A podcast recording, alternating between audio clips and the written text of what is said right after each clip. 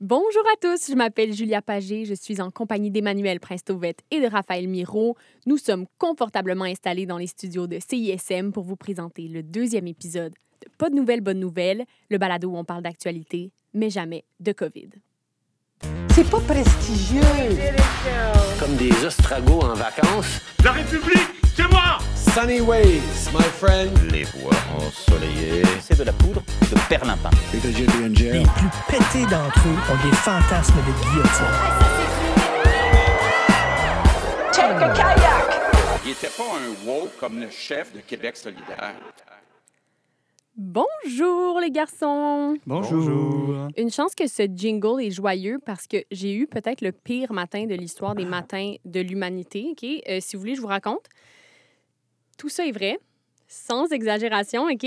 Je me réveille, je suis un peu en retard, j'ai un cours à 8h30, je me dépêche, il neige, je marche rapidement, je tombe, joie de l'hiver, OK? Je glisse sur un trottoir en pente qui me porte directement dans une flaque aussi profonde que mon calvaire. Je pensais me noyer. OK? Le Super Aqua Club. Le Super Ah. Aqua Club. Euh, je suis là, OK, genre épave échouée dans l'entrée de Brébeuf où il y a comme des Range Rover qui me klaxonnent. J'arrive à l'université trempée de peine et de misère avec le peu de dignité qui me reste. Et là, je me rends compte, comble de l'angoisse, que j'ai pas lu les bons textes pour mon cours. OK, en théorie, c'est pas grave, mais je suis dans un séminaire de maîtrise. Alors, on est comme six personnes et on analyse les textes en profondeur pendant un solide trois heures. Alors, c'est un peu difficile de faire semblant qu'on les a lus. Hein? C'est comme, viens pas si t'as pas lu les textes. Ben, une chance que tu étais Ben, allé en improvisation un petit peu, Julia, quand même. OK, mais c'est C'est ça. surprenant à quel point les étudiants en sciences humaines sont bons pour saucer quand ils ont Ben, les vois-tu, textes. mon tour vient. Je dois me prononcer sur les 127 pages que je n'ai pas lues. Je pourrais avouer mes torts, mais c'est mal me connaître. Je me lance, OK? S'ensuit l'improvisation la plus chaotique depuis qu'Eve a croqué la Macintosh. OK? Pénalité pour cabotinage. Non, mais. OK. J'ai dû dire quelque chose du genre OK, euh, vous serez d'accord pour dire, là, et, euh, et Mancini reste sûrement dans le même sens que moi, là, que.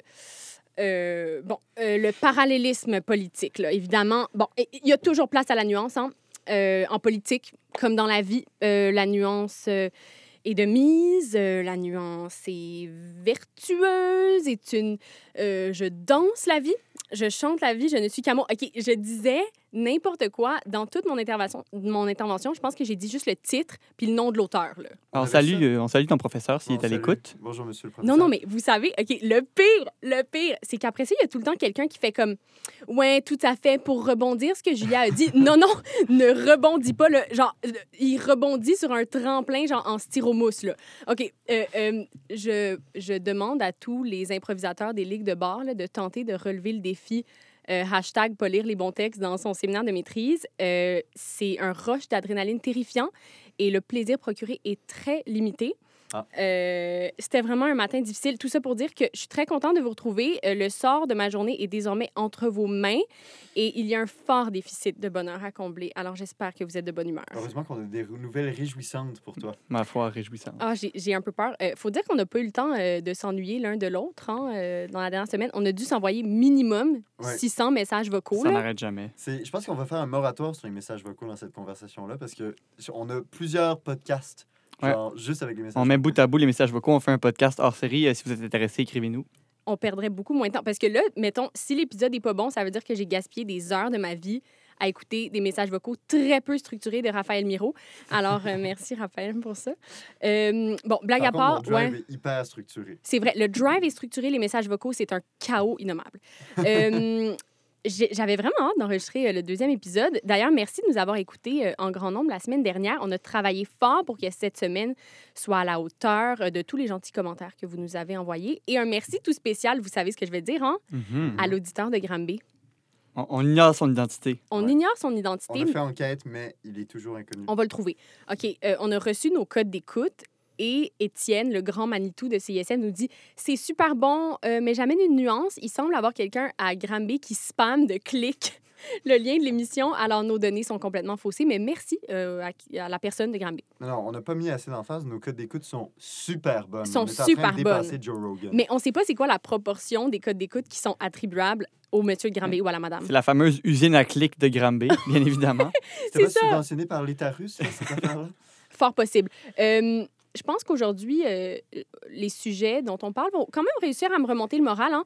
Amélie Poirier, d'abord, nous explique pourquoi beaucoup de la popularité de la CAQ peut être expliquée par la brillance de sa stratégie de communication. Mhm. Ensuite, euh, l'avocat Alexandre Thibault nous explique pourquoi DoorDash nous doit 1,50 et pourquoi on ne devrait pas s'en réjouir trop vite. Euh, qui sait, on aurait peut-être même le temps de lui poser quelques questions sur l'interminable affaire Mike Ward. Mais avant, c'est l'actualité. Les médias sont un service essentiel. Ça façon pour le pénis. D'ailleurs, dans l'industrie de, la con- de- de- de la construction, Ils sont là, ils sont dans les campagnes, dans les villes. éclatante à un âge bon, vénérable, on pourrait dire ça, Monsieur Crétin. Rejoindre la population, c'est à travers mes pigeons, les merveilleux pigeons voyageurs que vous êtes. Les merveilleux pigeons voyageurs. Euh, Emmanuel, pas besoin de regarder ma feuille de route pour savoir ce dont tu vas parler. J'en ai eu un assez bon indice mardi soir quand on s'est tous deux retrouvés par hasard dans le même panel Twitter sur la crise de leadership du Parti conservateur du Canada. Euh, un mardi soir en Ah levant. ben, il faut hein? dire qu'on n'était on était pas panélistes, on était à l'écoute. Oui, oui, non, non, c'est ça. On animait, tu imagines. Non, non, pas du tout. Euh, et le jour suivant, le verdict tombait et Erin O'Toole aussi. Le pauvre Erin. Emmanuel, qu'est-ce qui s'est passé? Ben, écoutez, Erin O'Toole, qui était chef euh, du Parti conservateur depuis août 2020, donc depuis un peu moins qu'un an et demi, euh, a été destitué de son poste. A été, on, on lui a montré la porte, en fait. Les raisons sont nombreuses au, au sein du caucus. C'est le caucus de députés qui a décidé de lui montrer la porte, justement. On, on lui reproche euh, d'avoir fait campagne pour devenir chef du Parti conservateur comme un vrai bleu, donc un vrai conservateur. Mais par la suite, avec la campagne électorale euh, qu'on a vécue euh, en 2021, d'avoir un peu recentré le parti, donc de jouer des deux côtés. Et même quand il avait fait campagne en 2017, il avait fait campagne comme progressiste conservateur. Fait qu'il Mhm. a changé trois fois d'allégeance. Oui, fi- fidèle à son passé militaire, il est très, très fort sur les tactiques. Et Mhm. puis, on lui reproche euh, donc aussi que, que ses, ses positions, entre autres, sur la taxe carbone, sur les armes à feu et plus récemment sur le convoi des camionneurs, euh, allaient un peu dans toutes les directions. On changeait d'avis. Par exemple, euh, il avait proposé une motion pour que les conservateurs reconnaissent l'existence du changement climatique et le rôle des humains dans le changement climatique au dernier congrès. Cette motion avait été défaite à plus de 50 Et donc, euh, ses positions peu claires et aussi son manque de consultation du caucus ont mené Mhm. à son renvoi. Euh, ça déclenche la troisième course de leadership en sept ans pour le Parti conservateur. Donc, euh, on peut dire que euh, les chefs s'enchaînent. Et là, qui est-ce qu'on verrait là, pour succéder à M. O'Toole? Est-ce qu'on a des idées? Ben, Il y, a- il y a plusieurs noms qui circulent, mais écoutez, tout ça est encore à l'état de rumeur. là. En ce moment, la, la- la nouvelle chef intérimaire, c'est Candice Bergen, dé- députée du Manitoba, et c'était la chef adjointe avant, la, sortie, avant, avant, avant la sortie de M. O'Toole. Cependant, euh, les, candidats sont nombreux. On parle notamment de Peter McKay, qui était un ancien chef euh, fédéral, euh, originaire de la Nouvelle-Écosse. On parle aussi de plusieurs personnes qui sont issues de la droite conservatrice, un mouvement qui prend de l'ampleur au sein du parti. Euh, le parti qui, qui est uni entre les progressistes conservateurs et les réformistes, donc un, un peu comme la droite sociale et la droite économique s'unissent. Et donc, ces mouvements-là sont encore en compétition au sein du parti pour avoir le pouvoir.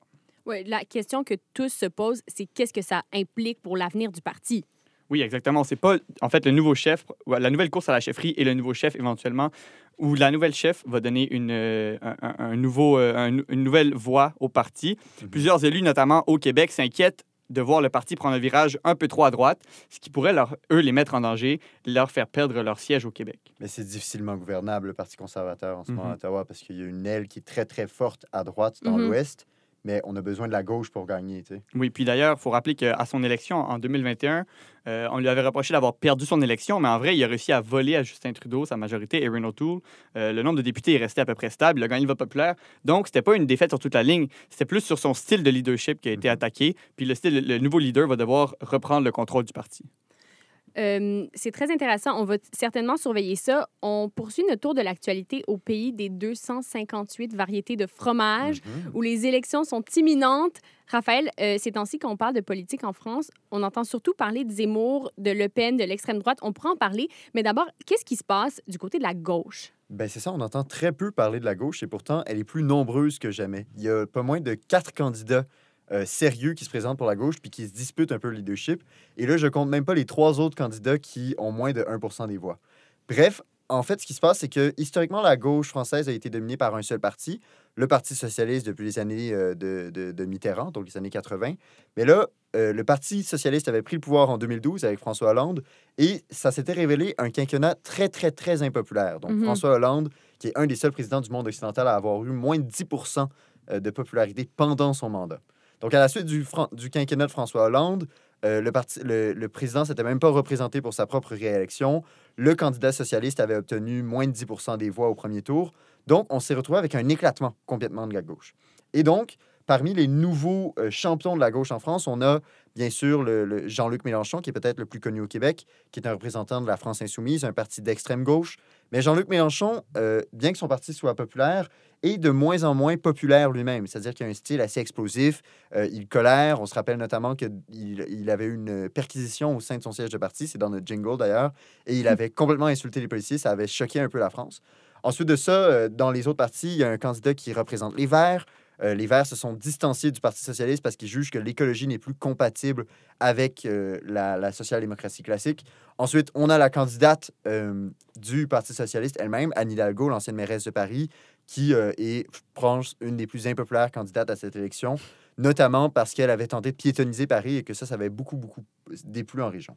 Mais là, miracle, il y a une nouvelle candidate qui a décidé de mettre de l'ordre là-dedans et d'unir la gauche en ajoutant sa candidature. Ah, il n'y en avait pas assez, en fait. C'est problème. pas assez. Donc, Christiane Taubira, qui était une ministre sous Macron, que tout le monde ici à l'émission aime beaucoup parce qu'elle a des très, très belles envolées Beaucoup. lyriques, qui est une députée de la Martinique. euh, et euh, elle a décidé de se rajouter à l'élection, mais pas n'importe comment, en organisant ou en faisant organiser pour elle, c'est pas vraiment elle qui l'a organisé, une primaire populaire.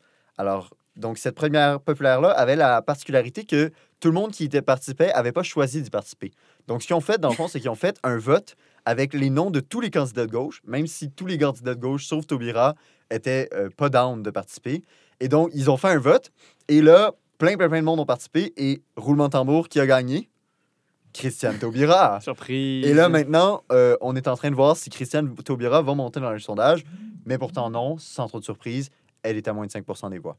Ça a le temps d'évoluer, mais là, c'est pas fort, fort du côté de la gauche. Faudrait quand même une remontée spectaculaire pour qu'il y ait quelque chose qui C'est se une passe. méchante remontée. Euh, Il y a plein d'autres choses dans l'actualité. L'identité de Scoops révélée, Pascal Yakovakis qui prend sa retraite. Oui. Les gars, vous, qu'est-ce que vous avez retenu? Ben, écoutez, euh, au centre-ville de Montréal, il y a un cégep, le plus gros cégep au Québec, le collège Dawson, un collège anglophone, Mhm. qui, avait, euh, qui a des problèmes d'espace, en fait, qui manque d'espace. Le gouvernement lui avait promis 100 millions de dollars pour un agrandissement, mais vient de retirer son financement. Donc, euh, le, le Parti québécois, en fait, depuis plusieurs mois, conteste cet agrandissement puisque ça mettrait en danger le statut du français au Québec. De l'autre côté, le Parti libéral et la communauté anglophone dénoncent ce retrait de financement. Et même selon l'ancien directeur du collège, Richard Filion, ça serait un, un, un geste électoraliste et populiste de la part de François Legault de retirer l'agrandissement au collège Dawson. Mhm. Raphaël? Oui, euh, moi, ce que j'ai vu passer cette semaine qui m'a quand même choqué, c'est euh, la bande dessinée Mouse aux États-Unis qui a été bannie dans une école. Pardon? Oui, c'est assez fou. Petite mise en contexte, les républicains aux États-Unis euh, s'offusquent depuis des mois et même des années de la cancel culture. Et depuis, Mhm. ils se- s'offusquent que des, des livres soient censurés parce qu'ils mettent en scène des, des, des- réalités du passé ou quoi que ce soit. Et ils pensent, euh, ils, ils- ils crient un peu au retour de l'index. Mais là, depuis quelques mois, ils ont trouvé un nouveau cheval de bataille, c'est de critiquer la critical race theory. Ouais. Euh, une espèce de tendance dans l'éducation américaine qui consiste à enseigner des trucs euh, pas vraiment importants de l'histoire américaine, comme par exemple euh, l'importance de l'esclavage, la lutte pour les droits des homosexuels, euh, la lutte pour les droits civiques dans les années 60. Ben, les républicains, ils aiment vraiment pas ça. Donc, ils ont décidé de contre-attaquer à la cancel culture et de eux-mêmes canceller des ouvrages démocrates.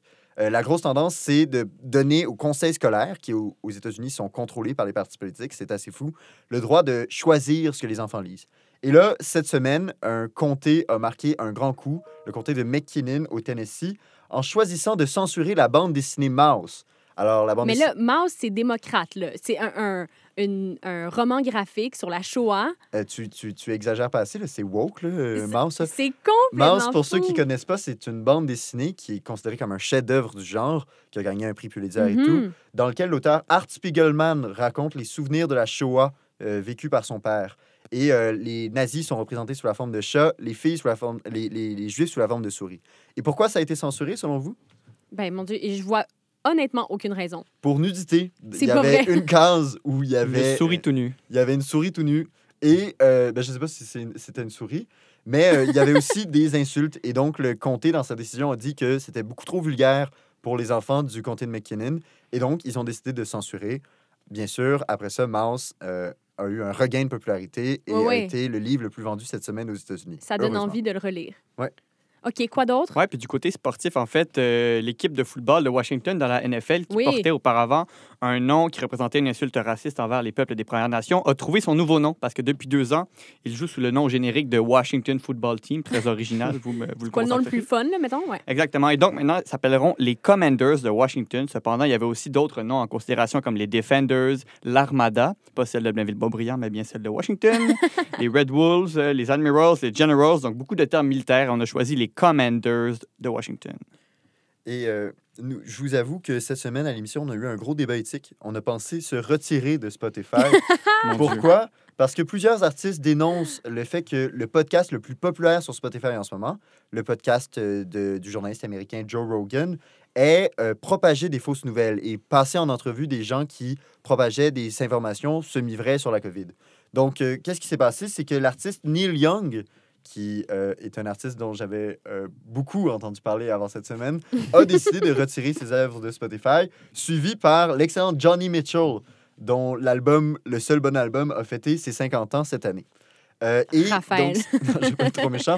Et ils ont été suivis par un autre pilier de la culture moderne de Spotify, Gilles Vigneault, Oui. euh, le bar de Natasha Kwan, qui a décidé de retirer ses œuvres de Spotify. Spotify Donc, on- is shaking. On a eu un certain stress ici. On a pensé que Spotify allait fermer à cause de ça, qu'on devrait Oui, ben, arrêter de vous vous savez, podcast. Spotify, sans la danse à Saint-Dilon, qu'est-ce que c'est, tu sais? Rien, rien. Ouais. Mais euh, on, peut, on peut quand même euh, se poser une question. là. On, on peut se dire que YouTube, euh, les YouTube et, et Apple de ce monde doivent se lécher les babines en, en voyant tout ce mouvement de contestation.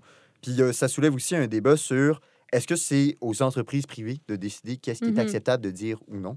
Est-ce que ça devrait pas être plutôt d'autres instances politiques ou civiles qui ont ce pouvoir-là? Mais ça semble être de plus en plus dans les mains des multinationales. C'est des questions qu'on va se poser sérieusement, je pense, dans les prochains mois, dans les prochaines années, puis ça se concrétise euh, assez rapidement. Merci pour ce tour de l'actualité, les garçons. Et ce n'est qu'un début, parce que c'est l'heure des chroniques. Chroniqueur, c'est la sauce piquante, la sauce pimentée qu'on met sur le steak. Le steak étant la nouvelle. Moi, tout ce que je fais, c'est que je mets ma petite sauce sur la nouvelle pour lui donner un peu de piquant. Au centre de l'immense fatigue collective, il y a la CAQ en pleine forme, qui, bien que son étoile est légèrement pâlie au rythme des innombrables confinements et de certaines politiques un peu controversées, atteint tout de même des sommets de popularité depuis ces dernières élections. Pour en parler, on reçoit Amélie Poirier, étudiante en communication politique et société. Bonjour Amélie. Bonjour. Euh, Amélie, pour toi, toute la popularité de la CAQ, ou à peu près, se joue au niveau des communications? Oui, exactement. Puis euh, ce qui est fou, c'est surtout le fait que depuis deux ans, on les voit communiquer sans cesse, Mhm. euh, de plus en plus. Donc c'est facile de voir c'est quoi leur force, c'est facile de voir où est-ce qu'ils euh, mettent du temps, puis comment justement la population en fait le, le reçoit et forme ses opinions à travers ça. Ouais, toi, tu l'imagines, cette stratégie-là, en trois axes principaux. OK, mettons premier axe. Oui, exact. Je me suis amusée à diviser ça un peu en trois axes. Le premier, euh, j'ai voulu en fait donner le rôle de François Legault comme étant un genre de père, un- Mhm. la figure paternelle un peu présentement dans la crise actuelle. Puis c'est vraiment, c'est ça, c'est une figure très pat- pa- paternelle, très rassurante, un peu père de famille qu'on qu'on lui voit euh, accorder, notamment grâce au point de presse très récurrent. Donc, euh, à chaque jour ou presque pendant les premiers mois, là, il y a deux ans, il entrait concrètement dans les foyers des Québécois, Québécoises à 13 heures tous les jours et c'était lui le fervent qui, amenait toutes les nouvelles. Donc, c'est vraiment lui qui venait à la fois rassurer, à la fois l'idée les Québécois, les Québécois, leur donner leur juste. Donc, c'était vraiment le ça lui a aidé en fait à avoir cette euh, figure-là très paternelle, celui qui est à la fois neutre, à la fois sérieux, à la fois sympathique, un peu d'empathie aussi.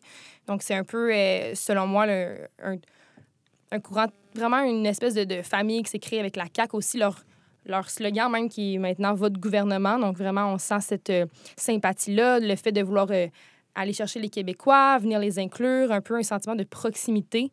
Donc c'était vraiment mon premier axe, je trouvais qu'il était bien évident. Mhm. Euh, c'est vrai que l'idée des points de presse, ça fait vraiment père qui est à la fois ferme, mais Exact. rassurant, puis qui se charge de nos émotions aussi, ce qui est un peu particulier. Manu? Oui, c'est un peu le, c'est le souper du dimanche soir où le père nous dit Vous avez bien fait ça cette semaine, vous avez mal fait Un ça cette recap de la semaine. Voici semaine, les exactement. conséquences. Oui, Ouais. c'est particulier, hein? Oui, c'est ça. Puis on voit aussi qu'il y a une approche très neutre, un peu comme un père qui ne veut pas déplaire à personne, c'est-à-dire que il va pas non plus trop se mouiller, il va pas non plus Mhm. trop venir chercher des électeurs qui vont être euh, se mettre à, à dos, mais tu sais, on voit quand même qu'il est très neutre à travers tout ça. c'est comme un parent qui n'a pas d'enfant favori, mais au fond, peut-être qu'il y en a. Au fond, peut-être qu'il y en a, mais il fait une bonne job, si je peux dire, là, de venir euh, chercher la moyenne, aller parler. tu sais. Il y a aussi une, une espèce de, de parler très familier, François Legault, donc ce qui aide un peu à créer cette proximité-là, cette familiarité avec le public qui l'écoute. C'est vrai, c'est assez di- différent. Il y a beaucoup d'exemples dans d'autres pays du monde. En France, les politiciens ont un parler très propre, très formel. Au Québec, c'est un peu différent, mais même si on compare avec les leaders d'avant, ils sont beaucoup plus formels euh, que François Legault. Puis on ne sait pas si ça a rapport avec la pandémie ou là, vraiment, on, on a atteint des, des niveaux de proximité Mhm. avec le pouvoir qui, étaient inégal, qui sont in- inégalés, euh, ou si c'est vraiment son style de leadership, mais il me semble avoir euh, peut-être un peu des deux. Ouais, un espèce de mélange des deux qui lui a, selon moi, donné cette figure-là paternelle, l'espèce de père qui lead le bateau. Donc ça, c'était pour mon premier axe. Oui, ça semble avoir quand même bien fonctionné. Le deuxième, le deuxième axe, Oui, le deuxième, je suis allée pour euh, la métaphore guerrière, donc euh, qui, évidemment, s'est vraiment concrétisée à travers euh, la crise qu'on vit en ce moment. C'est le fait de faire appel, en fait, à des termes guerriers pour qualifier justement la lutte dans laquelle on est euh, depuis maintenant deux ans. Et puis, pour euh, un exemple, j'ai une citation de Christian Dubé, donc quelque chose qu'il lui a partagé sur son Facebook, un membre de la CAQ, évidemment. Ah, le ministre de la Santé de Legault. Mhm. Yes, merci Manu. Donc, il, il dit comme suit Malgré tous nos efforts individuels et collectifs, un nouveau variant, un nouvel ennemi, plus contagieux, plus redoutable, vient encore changer les règles du jeu. On est en guerre contre Omicron et il n'a aucun état d'âme. Donc, on voit un peu dans le champ lexical le- l'ennemi, la guerre, puis même au courant de tous les points de presse qui revient, le- le- les soldats, aller au front, la première ligne, la bataille. C'est vraiment des termes qui ramènent à la guerre, euh, puis qui met aussi l'emphase sur la situation vraiment extraordinaire puis l'état de crise qu'on qu'on est actuellement.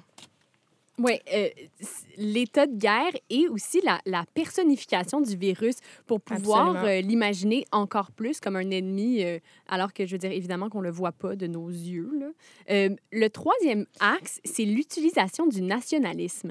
Oui, ben en fait, le nationalisme, on a aussi rentré ça là, à travers, je te dirais, la figure paternelle, la métaphore guerrière.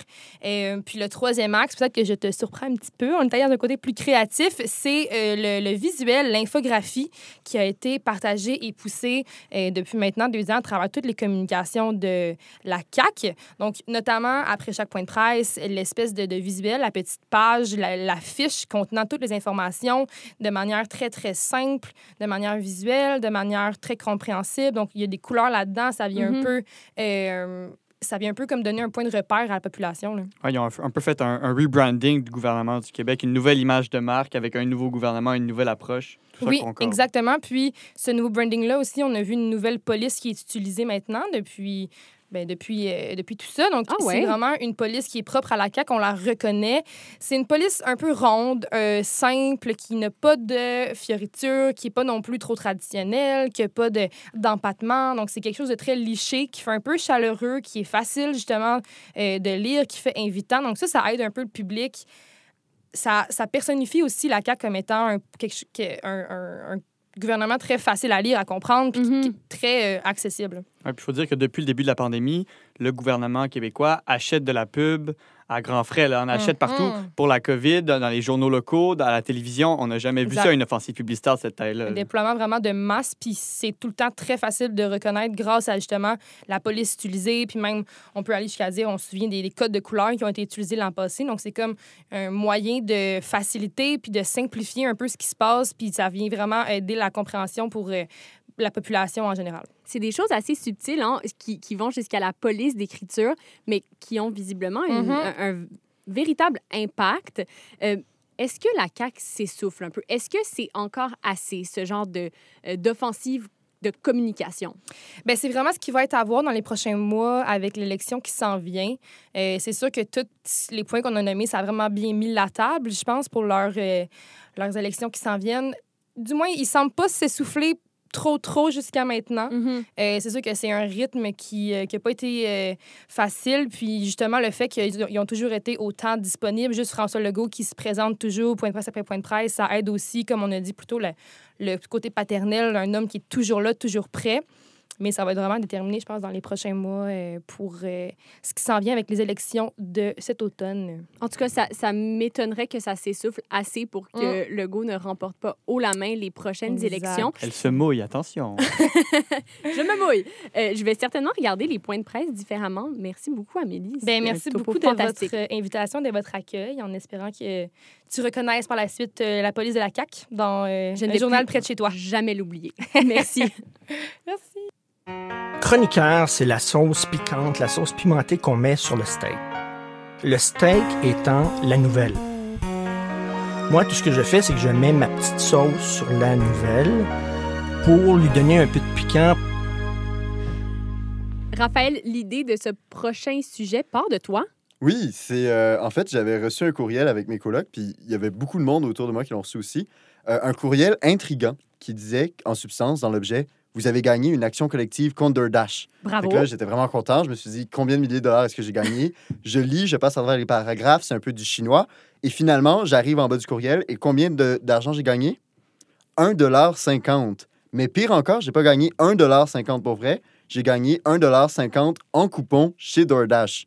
Donc, il faut que je refasse affaire avec DoorDash pour ça. Tu peux Ah. quitter ta job puis. euh, Alors là, j'étais vraiment fâché. J'étais vraiment fâché de ne pas avoir eu une vraie victoire contre DoorDash. Et ça m'a poussé à m'intéresser un peu à ce monde-là des recours collectifs et à me demander, mais pourquoi est-ce qu'un avocat sérieux, genre, redonnerait 1,50 en coupon au peuple? Quel est l'intérêt de faire ça? Oui, parce qu'il se trouve que derrière ce 1,50 là, se cache quand même une longue tradition de recours collectif qui, parfois, sous des airs de bienveillance, ne servent pas toujours ceux qu'on pense. Bon, c'est plus compliqué que ça pour en parler. On reçoit Alexandre Thibault, avocat. Bonjour, Alexandre. Là, Raphaël, arrête de parler. On va introduire Alexandre quand même. Allô, Alexandre? Bonjour Julia, ça va bien? Ça va bien, merci, toi. Oui, merci beaucoup. Bon, aide-nous à nous situer un peu. Qu'est-ce qu'on entend quand on parle d'un recours collectif? Une action collective, en fait, euh, parce qu'on utilise maintenant le terme d'action plutôt que de OK. recours, là, mais euh, c'est essentiellement un regroupement de plein de petites demandes individuelles qui, euh, chacune prise individuellement, vaudrait pas nécessairement la peine d'être menée devant un tribunal. Ça serait Mhm. trop coûteux, trop long. Euh, on les regroupe tous ensemble comme plein de petits David là, qui vont combattre un Goliath. C'est quelque chose, c'est une pratique qu'on voit au Québec depuis les années 70. On était une des premières provinces au pays à instaurer ce type de recours-là, euh, en se basant sur nos amis les Américains qui avaient initié la pratique. Euh, Les actions collectives, euh, c'est- on, on en voit de plus en plus, euh, de plus en plus euh, dans, dans divers domaines, droit de la consommation, droit de la santé, violation des droits fondamentaux, euh, agression sexuelle aussi, on en entend beaucoup parler. Mais corrige-moi si je me trompe, justement, j'entends souvent parler de recours collectifs pour des agressions sexuelles, pour les pensionnats autochtones et tout, et les gens reçoivent des centaines de milliers de dollars. Mais c'est quoi, est-ce a- c'est quoi ce type-là de recours collectif qui redistribue, dans le fond, presque rien aux consommateurs? Est-ce qu'il y a un... Est-ce que c'est une tendance récemment? Mais écoutez, il existe euh, depuis, euh, depuis que la loi sur la protection de la- du consommateur a été adoptée, euh, des avocats qui se spécialisent vraiment en droit à la consommation, généralement vont identifier des pratiques en, de, de grandes entreprises, là, eu égard au, au marketing de produits ou à des produits défaillants, souvent des recours qui sont introduits aux États-Unis, qui vont ensuite être copier-coller, parfois euh, littéralement copier-coller. On prend vraiment la demande américaine puis on la met sur un en-tête québécois et on va venir, euh, on va venir tenter d'aller chercher des, sommes auprès d'entreprises. OK, donc si je comprends bien, c'est l'entreprise qui a vraiment fait quelque chose de mal. Par exemple, elle n'a pas respecté une règle. Puis ensuite, il y a plein de consommateurs qui ont été comme micro-floués, puis qui en échange reçoivent une micro-compensation. Mais quel est l'intérêt donc des avocats pour, de faire ça? Ben, en fait, c'est que n'eût été de ces avocats-là, toutes ces personnes qui sont micro-flouées, quand on les prend euh, tous ensemble, les milliers, les dizaines de milliers, sont, ça fait un macro-flouement. Puis euh, à, à force d'être micro-floués, euh, éventuellement, les, les entreprises s'en permettent plus, plus largement. Alors, ce qui sous-tend ce type de recours-là, c'est l'aspect dissuasif aux entreprises. Il faut un avocat ou une avocate qui rassemble tous ces consommateurs-là pour, pour punir l'entreprise. OK, mais ne nous mentons point, l'avocat qui fait ça, il fait une certaine quantité de cash quand même. Beaucoup d'argent. Oui, on a regardé ça. Dans la- l'affaire de DoorDash, moi, j'ai gagné 1,50 et euh, l'avocat, je pense que c'était au-dessus de 60 000 qu'il avait gagné pour ce recours collectif-là. Donc, lui, il réussit à dégager un revenu qui est assez considérable, c'est ça? effectivement, la façon que ça fonctionne dans les actions collectives, généralement, étant donné que les avocats vont prendre un risque euh, en menant cette action collective-là, considérant que peut-être qu'ils vont jamais faire un sou, euh, la, la pratique la plus commune, c'est de prendre un pourcentage du montant final qui est alloué aux demandeurs. Euh, généralement, au Québec, c'est des montants qui varient entre 15% et 33 Fait que ça peut être de très larges sommes. beaucoup, ouais. ouais. Puis Souvent, ça va être en fonction du nombre d'heures qui ont été consacrées et le, le niveau de progression d'un dossier. Et est-ce qu'il y a un juge qui s'implique dans ça? Parce que j'ai vu une autre affaire récemment. Le même avocat qui avait poursuivi DoorDash a poursuivi Uber Eats, probablement pour la même affaire. Puis là, les consommateurs ont reçu 0 Puis le- la- le- le- le- l'avocat a reçu, genre, plusieurs, a reçu plusieurs dizaines de milliers de dollars. Puis euh, de- euh, Uber Eats s'est engagé à donner, genre, 50 000 en coupons à des OBNL, mais rien aux consommateurs. Est-ce qu'il y a un juge un- qui, qui approuve ça, qui décide ça, genre?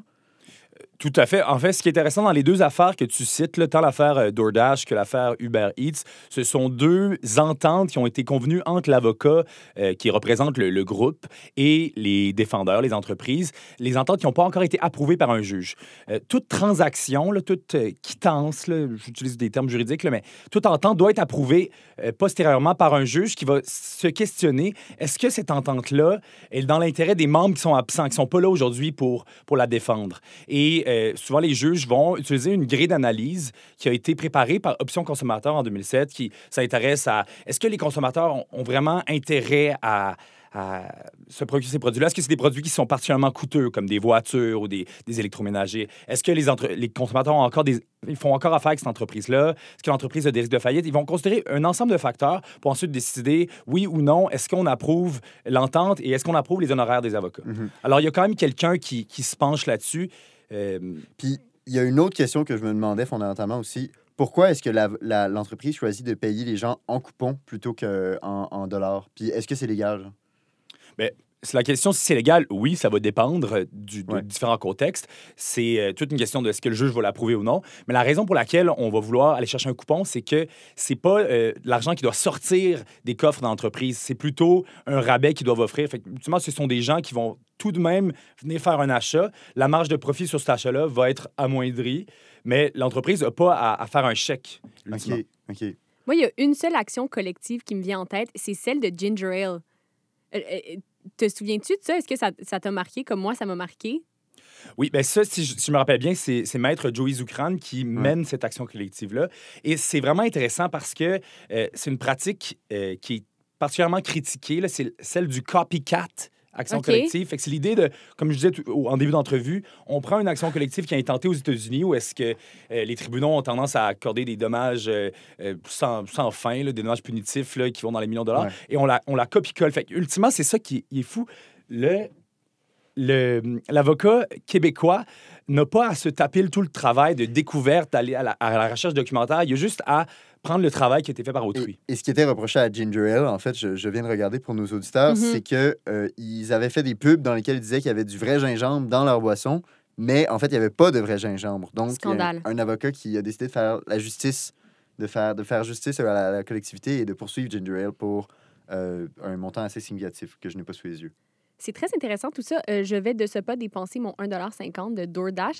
Mais avant, maintenant que tu es là, Alexandre, je serais intéressée de t'entendre sur le- les nouveaux développements de l'affaire Jérémy Gabriel Mike Ward là, rapidement.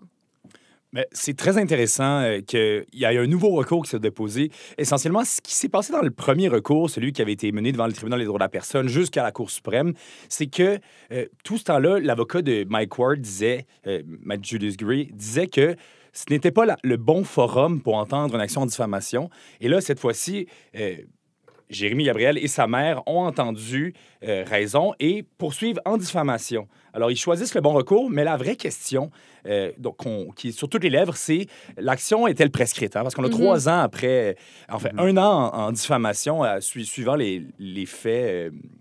Suivant les déclarations diffamatoires pour poursuivre. Alors, est-ce que ça va être un obstacle ou non à ce recours-là? Euh, Mike Gray annonce déjà une demande en rejet à un stade très préliminaire du, euh, du débat. Alors, ça va être intéressant à voir. suite. Gray, qui est l'avocat, Julius Gray, l'avocat de Mike Ward. Exactement. OK, OK. Merci beaucoup, Alexandre. Tout ça est très intéressant. On va suivre ça de très près. Merci d'être venu. Ça fait plaisir. Merci à vous. Et c'est tout pour aujourd'hui. Merci d'avoir été là. On se retrouve évidemment la semaine prochaine. Mais avant, euh, Raphaël avait un cadeau à vous faire. C'est son imitation moyenne, mais quand même bonne de François Legault. Euh, Raphaël, le plancher est à toi. En réaction à la chronique d'Amélie, bonjour tout le monde. Alors, cette semaine, on a eu trois belles chroniques. J'aimerais remercier Alexandre Thibault et Amélie Poirier d'avoir monté au front pour donner une excellente performance à CISM. Bon, là, le show est fini. Mais vous pouvez nous suivre sur Instagram et sur les réseaux sociaux pour avoir des lives pendant toute la semaine. Et Sonia Lebel va poster pour vous des stories de bonnes nouvelles, bonnes nouvelles. Merci tout le monde. À la semaine prochaine. Merci, Raphaël. C'était tellement moyen, mais c'est parfait. À la semaine prochaine, tout le monde. On m'a forcé.